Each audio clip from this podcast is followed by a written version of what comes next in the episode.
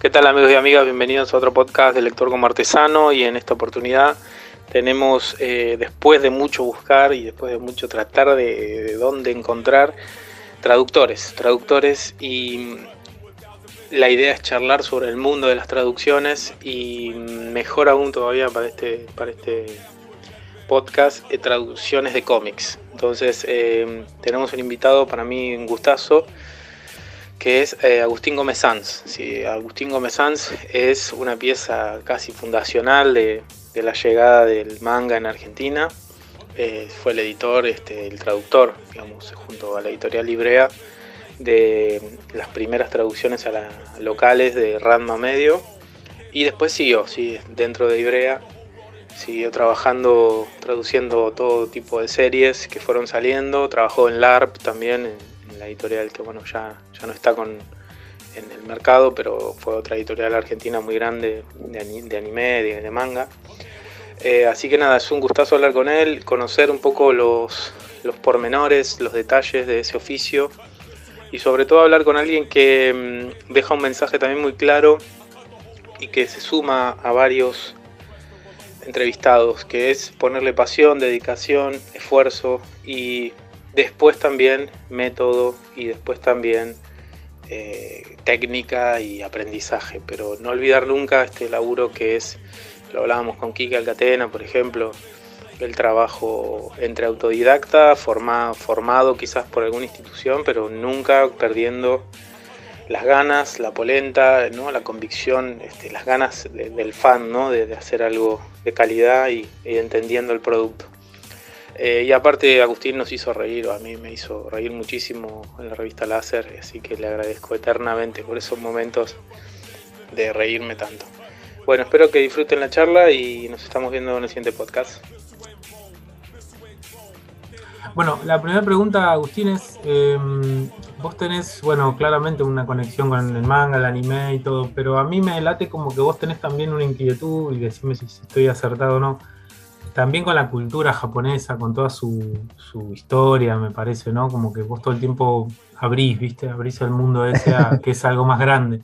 Y mi pregunta era, bueno, ¿te conectaste primero con el anime y así entraste a la cultura japonesa o fue medio al revés? ¿Te gustaba el... No, ¿Cómo, no pensá que yo hasta los que 12, sí, ponele 10, 11 años, no sabía que era el anime. O sea, uno veía Massinger, veía Robotech, eran dibujitos en la tele, no, uno no consideraba que eso venía de Japón o no, o lo que sea. Eh, desde muy, muy chico eh, siempre me fascinó la, cultura japonesa, la, sobre todo la imagen, tenía como una fijación con la imagen de los samuráis. Era algo como que me fascinaba desde, estoy hablando desde primaria. Claro. Este, y ahí siempre fue como que me pegó un poco el la idea de, investigar sobre eso y saber sobre eso. Pero de vuelta, eh, es primaria, yo soy del 77, así que lo lees de una enciclopedia, no es o vas a una exposición en un museo donde hay una armadura, no es que hay nada más complejo que eso para, para dar vueltas. Y después sí, eh, ahí, empiezas a entender un poco más después, más grande, eh, que viene de Japón, que no viene de Japón. Me, al principio yo también tuve una conexión muy fuerte con todo lo que son las series de, Tokusatsu, las, de los Super Sentai y las series live action, digamos. Este, que por esa época, en los 90 Red de Manchete se veía en los canales locales y esos pasaban. Eh, Brasil tiene una, una, comunidad japonesa enorme. el segundo lugar donde hay más japoneses en el mundo que no sea Japón. Mirá qué loco. Entonces Manchete tenía un montón de eh, programación que ellos importaban directo de Japón y doblaban ellos. Entonces había un montón de series japonesas dobladas al, portugués, eh, de, superhéroes, de, lo que después se conoció como Power Rangers, pero que en Japón son series individuales una por año. Y aparte de eso había anime, había eh, Caballero del Zodíaco, había un montón de otras cosas y es, eso fue lo que pegó más que nada. Y el. También. sí, hablamos. Perdón, no, sí, sí. No, y el tema de. ¿El tema de? No, no, dale. No, el tema del idioma, ¿cuándo te agarra la curiosidad por eh, ya querer aprender el idioma? ¿También fue inmediato o fue algo más, más diferido? No, eso fue ya a finales de secundaria, cuando ya estaba bien metido en lo que era anime, manga. Este, había, había, cuando habíamos comprado, unos, habíamos conseguido unos tomos japoneses de Dragon Ball. Ah, Dragon Ball lo comprábamos por, por la parte española, la que era la serie blanca, la serie roja. Que solo se conseguía la cuenta gotas y en números. un día conseguías el 11, un día el 30, un día el 17 y vos ibas armando lo que había en el medio. Este, tenía un formato cómic, tenía un formato cómic yankee. Claro, era un formato cómic yankee, serían de, 100 páginas, menos de 100 páginas. Uno o dos capítulos como mucho, pero bueno, eso era lo, único que había y a partir de eso encontramos una librería que se llamaba OCS, que en realidad era una especie de correo de Argentina para Japón y de Japón para Argentina y ellos traían un montón de libros. Entonces vos podías decirle, bueno, mira, quiero que me traigas Dragon Ball, tal cosa, y dos meses después llegaba tu pedido con los tomos. Y encontrar ese lugar y encontrar los primeros tomos de Dragon Ball ah, gloria. en japonés fue una explosión mental. Este, y en paralelo a eso teníamos un amigo que conseguía VHS de la televisión donde nos grababa los capítulos de Dragon Ball. Entonces, escuchábamos japonés, veíamos manga japonés, y a partir de ahí fue eh, descifrar el idioma como si fuera un código, digamos. Sí, sí. O sea, el japonés tiene 53 símbolos en el básico, 53 para un abecedario, entre comillas, y otros 53 iguales, pero para palabras en extranjero. Descifrar esos 53 fue como un juego en esa época y llegó un punto donde yo sabía leer y escribir sin saber japonés. Ah, qué locura. O sea, no sabía palabras en japonés, salvo las pocas que habíamos agarrado de lo que ponele, Kohan grita Otosan cuando se muere ah. Goku. Entonces sabemos que Otosan es papá. Claro. Entonces, de ahí. Así. Este, todo autodidacta. Había mucho más. Sí, qué sé yo, era, lo, era esa hambre que uno tenía en esa época donde no había un internet que te diera todo, que te saciara todo lo que pudieras conocer. Entonces llegó un punto donde, bueno, sé leer, escribir, el caso del idioma, voy a investigar cómo puedo hacer para estudiar. Eso fue otro tema, porque tampoco podés poner en la web curso de japonés vía web. Entonces me fui a la embajada de Japón, dije, hola, ¿qué tal? Quiero aprender. Me mandaron a otro edificio que era como un edificio cultural de la Embajada de Japón, pero era algo que, como un edificio aparte, donde ellos aprovechaban para distribuir materiales y justamente a la gente que le interesaba aprender japonés, darle una lista de los institutos y la gente que enseñaba, profesores particulares y así. Y, este, y así fue como encontré un instituto y, y ahí me mandé en cuarto año de secundaria.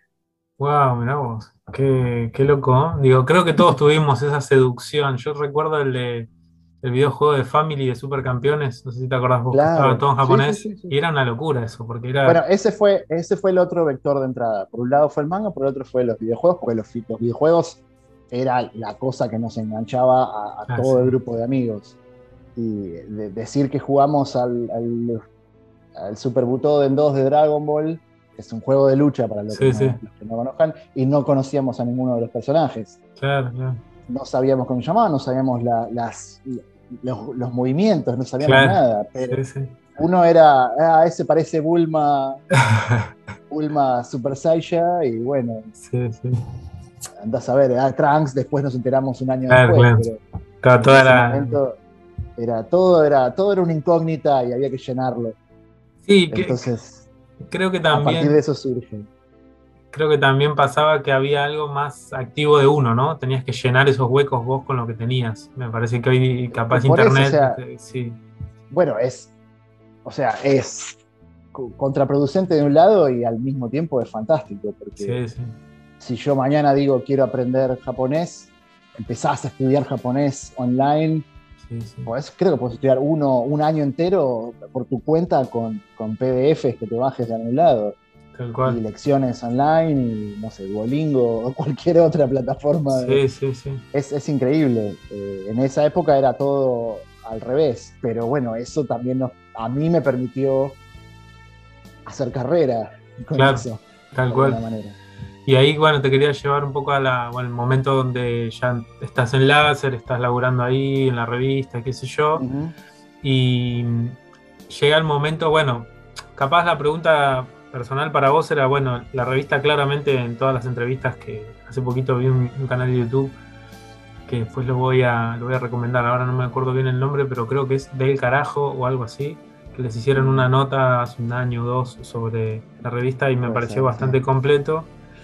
Eh, pero la pregunta individual sería, bueno, vos cómo viviste esa masividad, me parece como que capaz, más allá de, de lo que la revista generó en sí y todo, debe ser toda una transformación también, ¿o no? De pasar, o capaz lo estoy interpretando yo mal, digo, pero era, en un momento era mucha la, exposición, me parece, de ustedes como en el stand, o, fue, fue menos capaz la, cosa de llegarte a vos directamente.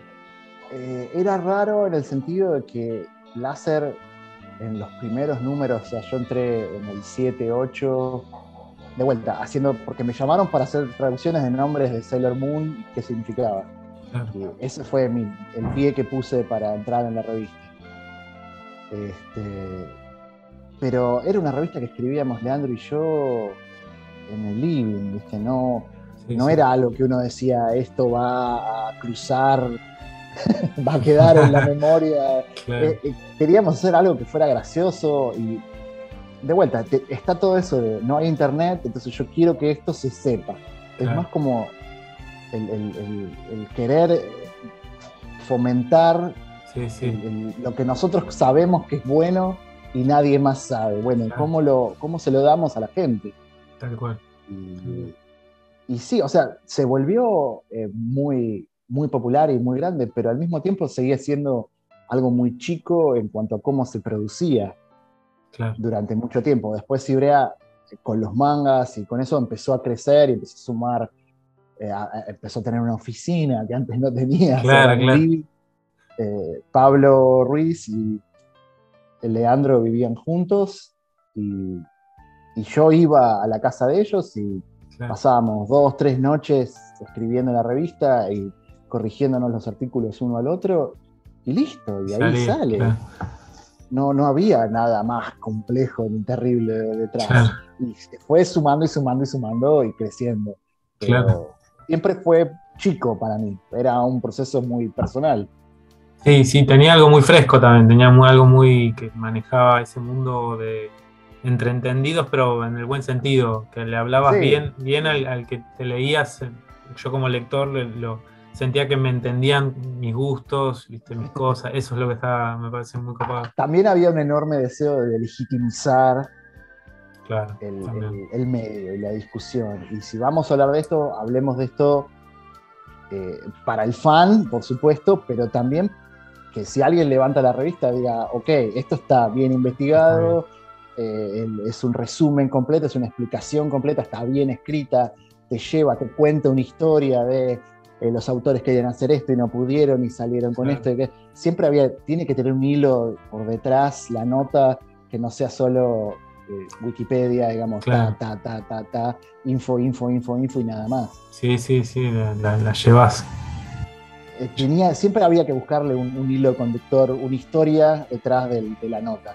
Para que fuera, se, volviera menos y vos lograras una conexión personal con lo que sea que estuvieras escribiendo, porque yo he escrito notas de cosas que no tenía la menor idea, Super Cerdita o, o Digimon, que Sí, más ahí Digimon, bueno, hay que investigar Digimon. Y después al final, o sea, tenés que volverte un fan y tenés que ser el tipo que más sepa de Digimon para escribir y, vomitar todo eso y que la gente se enganche con eso si, si puede. Tal cual, tal cual. Sí, hacerte un experto, digamos, tenés que manejar el paño. es, es, una, es algo muy particular porque es como que empezás y lees, lees, lees, investigás, investigás y te vuelves y después tenés que hacer la nota y después eso lo tenés que poner en, un coso y arrancar con el siguiente tema. Claro, con otra cosa. Ayuda cuando sos un fanático de lo que estás escribiendo de antes. Claro, ya. pero para todo tenés que volverte un fanático si querés hacer una buena nota que le llegue a la gente.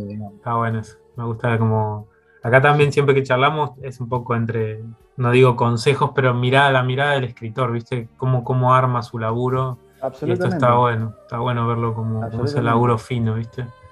Eh, yo creo que eso es lo que termina afectando después mi traducción y, todo lo demás. O sea, lo principal es saber expresarte en español. Es lo que siempre digo. Eh, a lo largo de, todos los años, veintipico de años que estoy haciendo esto, eh, pasaron muchos. Yo en general traté de tener asistentes o gente. En una época yo producía, producía 10 títulos por mes, o sea, un título cada tres días.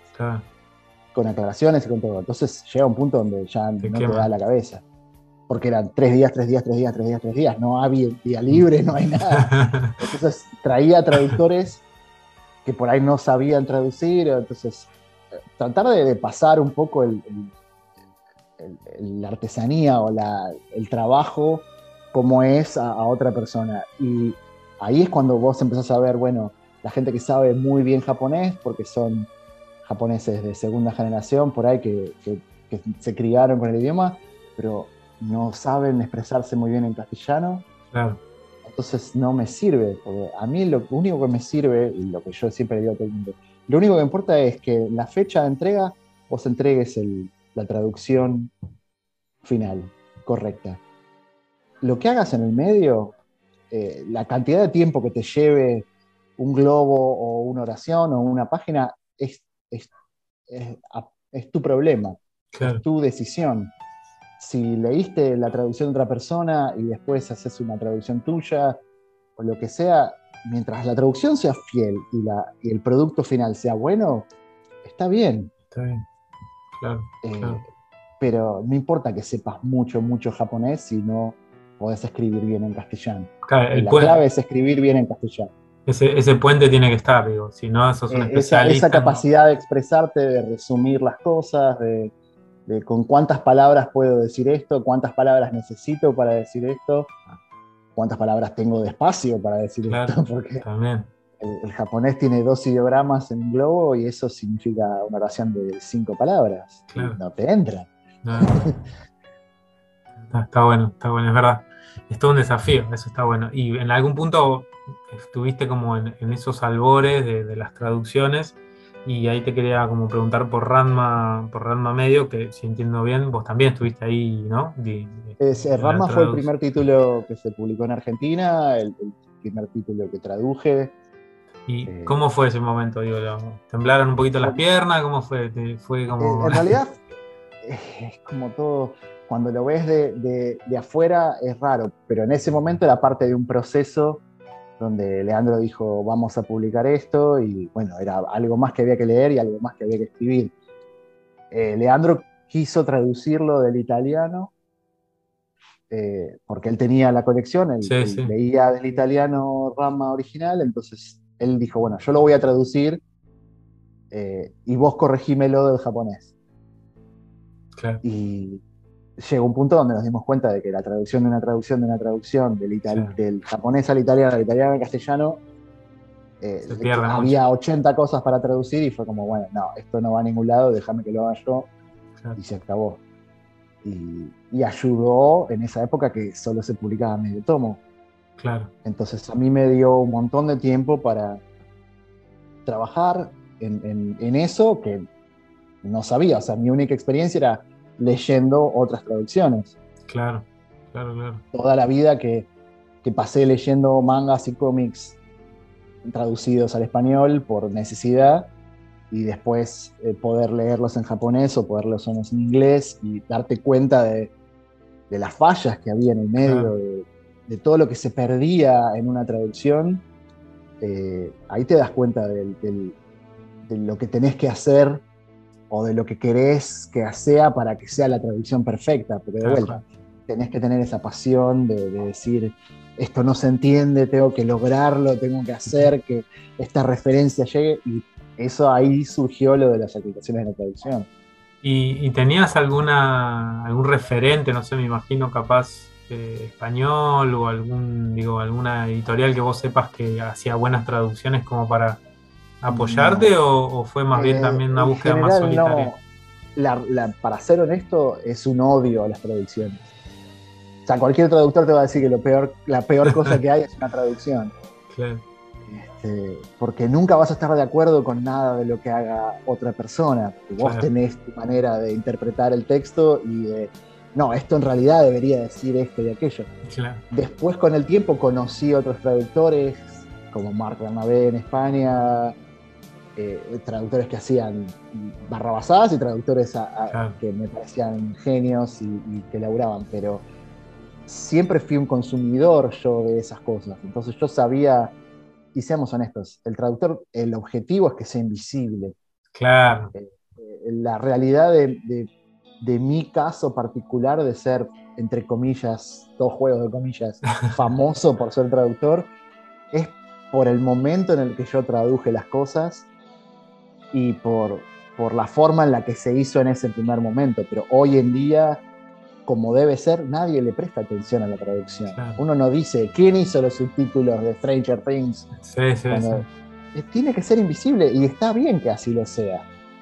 Eh, salvo que vos seas una persona que busca algo muy específico, el traductor tiene que ser invisible, no, no, no tiene que ser una, algo que importe para un... Y la gente compra lo que compra por el producto, no por quien lo traduce. Yo no, me cuesta pensar que alguien diga, ah, esto lo tradujo tal, lo voy a leer. No, pero a ver, te, tiro una que me parece que Ibrea logró instalar y que fue una jugada en su momento, me parece nada, arriesgada, no sé si arriesgada es la palabra, pero una mm. jugada fuerte que fue ponerle modismos argentinos a los personajes o partes del léxico argentino, salir del neutro Hoy, hoy te digo que los mangas eh, yo los leo así, o sea, yo ya no, no tengo, capaz tengo esa, ese problema si lo leo, no sé, un X-Men o eh, un cómic yankee, ya me sale como por default del neutro, ¿viste? Pero me parece que ustedes lograron instalar algo que ayudó a esta invisibilidad que vos decís, a que yo entienda más rápido qué le pasa a los personajes, cuánto sufren, cuánto es que la realidad, la realidad del neutro es que el neutro no existe porque nadie habla neutro en ninguno de los países. Bueno, es que en México se habla neutro y nosotros tenemos las traducciones.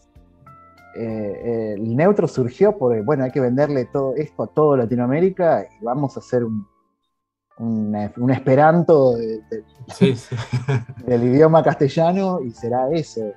La razón de publicarlo así, que de vuelta, Rama en ese momento era casi exagerada la, la argentinización, pero partía de, un odio a las traducciones, de haber tenido que leer toda la vida eh, Dragon Ball en español, y los españoles escriben en español, porque no se les cruza la cabeza que alguien más en otro lado lo va a leer, entonces no le voy a poner chaval ni le voy a dejar de poner eh, gilipollas o lo que sea, porque ellos escriben para ellos.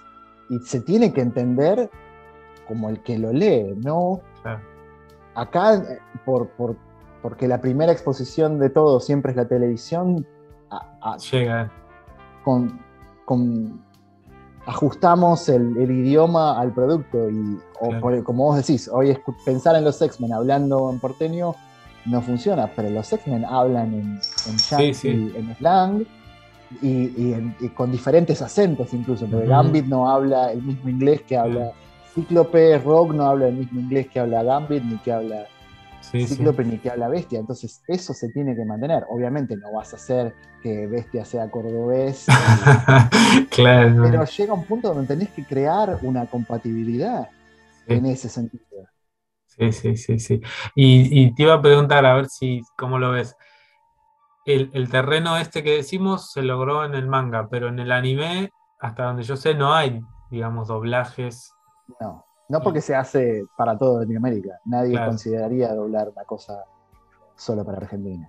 Y no, no hay, no hay potencialidad de que tenés el caso, ponele, cuando algunas cosas se han doblado en Argentina, donde los dobladores suenan por, eh, argentino porteño, como cosas, no sé, Heidi viejo, que era como, ¡eh, Pedrito, ¿qué estás haciendo? suena suena, suena extraño porque para nosotros todo, todo eso tiene que ser en neutro. Claro. Pero, pero bueno, Rama en ese caso, y, los, primeros títulos de esa época, eh, surgieron como una, una contra a lo, que tenías que, que consumir antes. Si, si vos traías todo de España y todo sonaba español y lo vas a hacer en Argentina, tiene que ser en argentino, no tiene que ser en otro.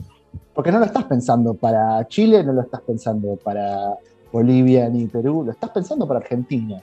Entonces que sea en argentino, que las cosas que, que las, las inflexiones del idioma japonés para Japón sean las mismas o paralelas que las del argentino para los argentinos. Está bien, está bien. Y mm, sí, sí, no, tal, me quedé pensando, me acordaba cuando dijiste la de Heidi, me, me acordé de que la película de Los Increíbles, no sé si te acordás la de Pixar, vino con un doblaje, o sea, podías elegir el, latino neutro o el latino tipo, pero estaba tan porteñizado que era como medio, medio duro, ¿viste? Claro, medio chocante. sí. Por ahí por el timbre, viste, muy exagerado, pero, pero bueno, nada, eh, sí, entiendo que que capaz es la, buscar el cómo más que... E, es, un tema de crianza en cómo uno se acostumbra a consumir esas cosas. Claro, eh, porque ahora hay todo un, nuevo debate de si hay que hacerlo en español o hay que hacerlo en, español neutro y es como que los que los quieren en neutro son más puristas. Claro. y, en el fondo es, la, son la minoría hoy los que quieren neutro. Eh, yo sé que Omni traduce en neutro, Omni, yo he hecho mangas para Omni, Omni me ha pedido que haga en neutro, y yo lo hago en neutro, pero al borde de todo lo que pueda no hacer neutro. O sea, no usar futuros perfectos, sino, o sea, no decir eh, te mataré, te voy a matar. Que sigue siendo neutro, pero suena, mucho más, natural para un argentino.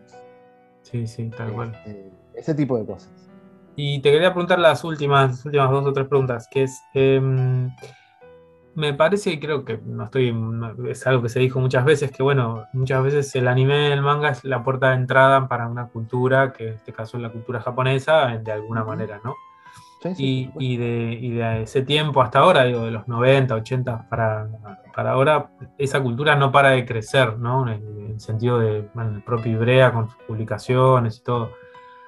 ¿Te parece que el, lector de hoy tiene más, más de la cultura japonesa por leer más manga o más anime? ¿O es más o menos siempre los mismos modismos, las mismas eh, marcas de cultura japonesa que están presentes en el anime y que... Mm, no sé. Sí, en realidad yo creo que eh, la cultura japonesa llegó al mundo por ahí de la mano o por ahí en paralelo junto con el anime y el manga, pero se hizo masivo en, muchas más disciplinas.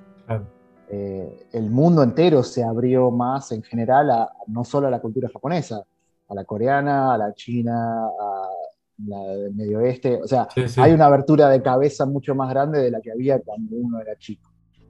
Eh, las aclaraciones de traducción y todo eso salieron por una necesidad de explicarle a la gente eh, bueno, mirá, acá cuando los personajes se agarran de la mano, esto no es como agarrarse de la mano acá con cualquiera. Allá es otra cosa. Japón también cambió desde esa época hasta ahora. Los chicos ahora van de la mano y no es un problema eh, tan social. Eh, está todo más mezclado, más, más unido en ese sentido. Entonces, por ahí las aclaraciones de traducción ya no son tan necesarias en ese sentido cultural, porque hoy todo el mundo sabe lo que es una espada de madera, de un boken, digamos, no hay que explicar lo que es un boken.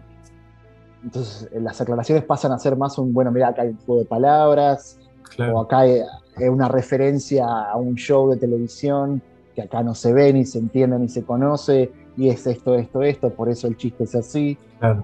Pero no, ya no requiere una explicación cultural de las diferencias culturales, porque la gente ve películas, ve cosas que no son solo manga y anime, que, entiende de, que, de cómo va la otra cultura, digamos. Hoy en día, en esa época, ah, yo tenía que explicar que era un sushi. Claro, claro, tal cual. O, qué eran los tipos de sushi, o qué era el ramen, o qué era el okonomiyaki, qué era el takoyaki.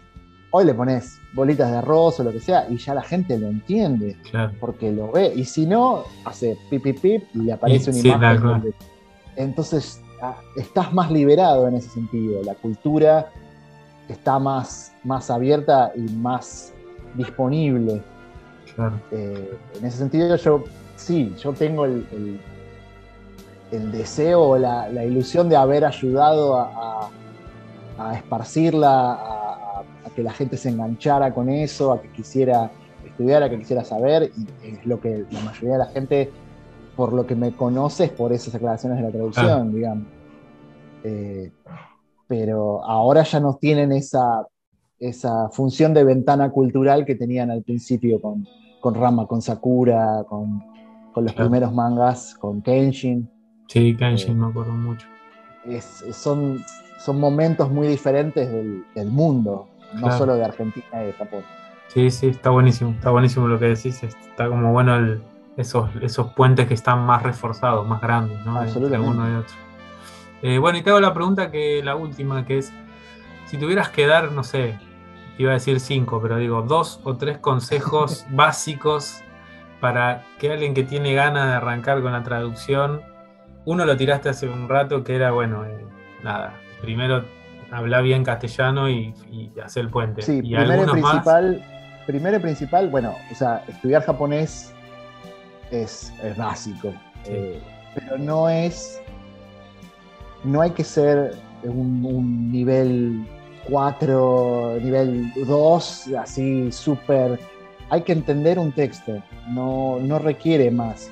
Sobre todo porque el manga e, es, muy sencillo de entender como herramienta para aprender japonés incluso. Yo no estudié tantos años japonés, yo estudié tres años. Porque estudié en cuarto, quinto eh, en el primer año del CBC, digamos, y ahí ya estaba trabajando en Ibrea y ya estaba leyendo y traduciendo y tenía tanto trabajo que no podía seguir estudiando. Entonces mi japonés no es el japonés de una persona que estudió años y que sabe todas las influencias, es alguien que se hizo con la lectura. Entonces, mientras vos puedas leer un manga y entender lo que dice, ya está. Si, si te, cuesta o si tardás, no es un problema. El problema es que puedas expresarlo, que, que tengas la capacidad de encontrar las voces de los personajes. Eso es algo que yo siempre le, digo a la gente. No solo es escribir en castellano, cada personaje tiene una manera de hablar. Eh, vos tenés que entender eh, cómo se expresa cada personaje. Kenshin habla de usted, este personaje no habla de usted, este personaje tiene latiguillos, este personaje es infantil, eh, Luffy habla como un niño, eh, Naruto habla como un pibe chorro. Eh, es que es la realidad, hubo que bajarlo porque Naruto se expresa como un pibe chorro. Es, eh, Fierita, te voy a romper la jeta. Puede hablar así, pero el japonés habla así. Claro, claro. esa es la, como lo interesante de esa serie, es la, dicotomía de un ninja que se expresa como un villero. Claro. Literalmente. Eh, entonces tenés que entender cada, la voz de cada personaje, cómo se expresa y mantenerla y ser coherente en esa voz y no traicionar a la identidad de cada personaje. Y es algo que lleva un montón de tiempo de, de trabajo propio, porque vos no, por ahí no lo vas a lo vas a tener que reflejar en tres palabras, pero tienen que ser las tres palabras exactas. Claro. Sí, sí, está bueno eso. Muy particulares. Está bueno. Y algún... le da la identidad a la traducción. Claro, y de alguna manera sigue la es como recuperar la, línea del autor también, ¿no? Que quiso darle esos rasgos y que vos tenés que... Es que el autor no piensa en, El autor conoce esos personajes porque los inventó y los tiene adentro. Vos como traductor tenés que hacértelos también, digamos. Tenés que importarlos y, y crearles una, una identidad en tu cabeza de cómo se expresan, cómo hablan, qué palabras eligen al hablar, cómo cortan las oraciones, cómo, qué, tan honoríficos, qué tan tradicionales son, que eh, incluso más allá de las palabras que repitan en el japonés, porque el japonés es un idioma muy básico, muy simple. no es un idioma con tanta eh, variabilidad de, vocabulario como es el castellano o el inglés. Entonces, que un personaje diga una palabra significa mucho más por cómo la dice, por quién es, por cuál es su historia personal, a que el otro personaje diga la misma palabra es otro bagaje y todo en, el japonés se maneja por contexto. Entonces vos tenés que crear ese contexto en tu cabeza y poder plasmarlo cada vez que tenés que escribir. es muy importante. Está buenísimo, está buenísimo. Bueno, Agustín, nos estamos aparte quedando acá sin tiempo, así que tampoco te quería robar mucho tiempo. Súper agradecido, me pareció genial. E, era de verdad era lo que tenía ganas de hablar con un traductor, ponerme un poco en la cabeza y espero que lo van a disfrutar también los que lo escuchen. Estoy seguro que sí. Eh, no te pregunté mucho de láser, no quería ir por ahí, quería que me hables de otra cosa. Si querés, en otro momento volvemos a hablar sobre sí, láser. Sí, sí, pero me gusta tu laburo, me parece que hiciste un gran laburo, esto de las aclaraciones, todo este laburo de traducir de verdad con con creatividad, con, ¿viste? Con, curaduría, me parece que está re bueno para, para charlar. Y siempre me pasa que leemos, yo leí Stephen King, ponerle en castellano, y bueno, también hay, una traducción que me, llegó, un Stephen King traducido del español. Y cuando me lo crucé en inglés dije, bueno, uh, mirá, a ver, que había cosas que no llegaron así de esta manera, ¿viste? Traductores, traidores. Así que es, muy importante ese rol, y hacerlo con ganas, ¿viste? Así que bueno, nada, te súper agradezco. Este, y bueno, no, por favor. Y cuando quieras volvemos a hablar. Dale, te mando un saludo, un segundito. Un abrazo y un saludo a todos tus oyentes.